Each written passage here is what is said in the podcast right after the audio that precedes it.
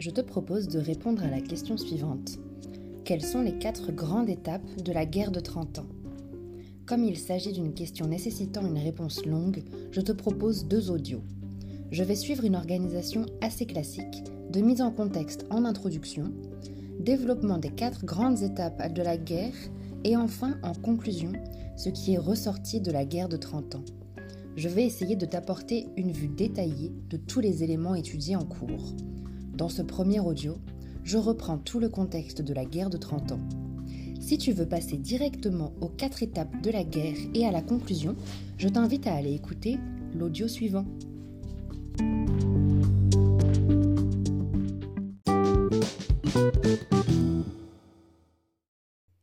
La guerre de 30 ans est une série de conflits qui dure officiellement de 1618 à 1648. Je dis officiellement car en réalité plusieurs conflits s'interpénètrent dans cette guerre. Comme on va le voir ensemble, certains ont débuté bien avant, on parle alors de guerre de 80 ans, et d'autres se termineront plus tard. Pour l'anecdote, le terme de guerre de 30 ans a été choisi en Bavière pour justifier les nombreuses taxes, l'engagement des hommes dans l'armée et les combats, et les destructions des habitations. En créant un terme brutal et clair comme guerre de 30 ans, le souverain de Bavière pensait pouvoir plus facilement grappiller sa population et l'inonder de taxes. En réalité, cette guerre a réellement été violente. On peut même parler de traumatisme des populations. En effet, la guerre a rendu très pauvres les populations en Europe, et elle était si violente que certains historiens, comme le sociologue Norbert Elias, soutiennent que les mœurs se sont raffinées suite à la guerre pour couper court avec le dégoût de la violence. Le contexte qui va mener à la guerre de 30 ans est le suivant.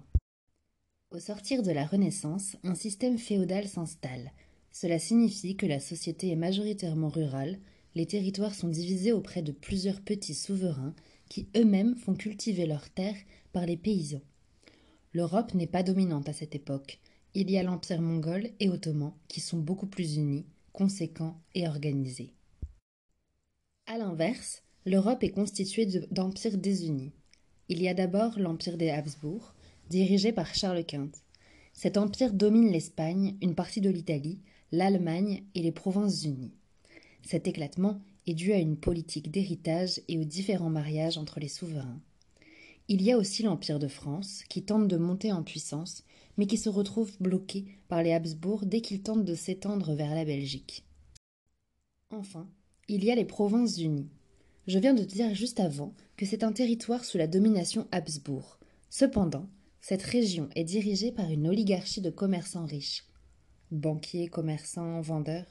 Il s'agit donc d'une sorte d'élite, à la fois riche et ambitieuse, et la présence des impériaux habsbourgeois ne leur dit rien du tout. Ce qui a notamment introduit la guerre de Trente Ans, c'est une bataille qui arrive bien avant, en 1551, nommée la bataille de Lépante.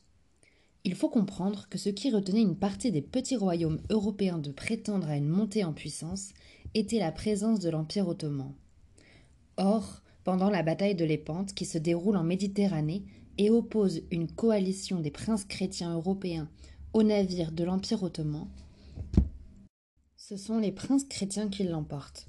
Pour la première fois, l'Empire ottoman devient vulnérable aux yeux des chrétiens. En parallèle, l'Empire habsbourgeois a très envie d'étendre son territoire, que ce soit en Europe ou ailleurs. Soit elle a une technique de créer des comptoirs coloniaux en Asie, en Afrique ou en Amérique, soit elle mène des guerres contre les empires européens, par exemple l'Empire de France, pour essayer de grappiller du territoire en Italie. Rappelons qu'à cette époque, l'Italie n'existe pas encore et qu'il y a simplement le pape qui gère un peu sa parcelle.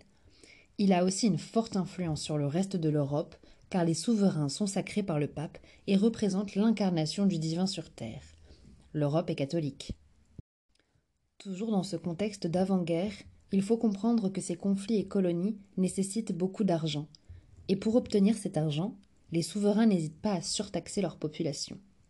Cela va mener à des révoltes paysannes qui vont elles-mêmes être rejointes par des groupes de religions sectaires tels que les protestants le protestantisme devient alors un signe de contestation de l'impérialisme, du catholicisme et de l'autorité du pape.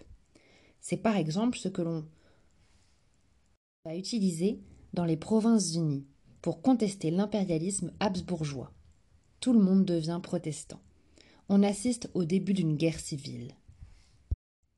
Une autre région, nommée le Saint-Empire, que l'on pourrait situer aujourd'hui sur toute l'Europe centrale, est dominée par le royaume des Habsbourg.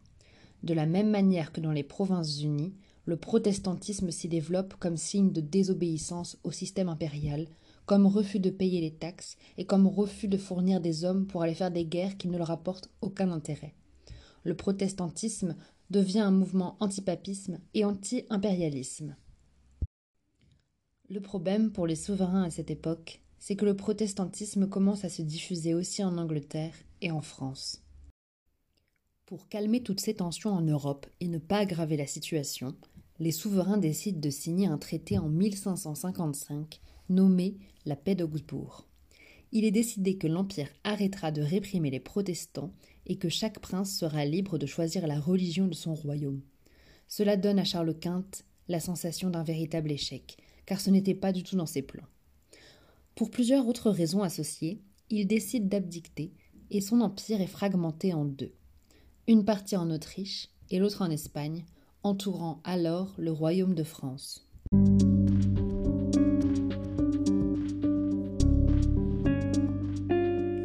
Voilà le contexte dans lequel nous nous trouvons à l'entrée de la guerre de Trente ans.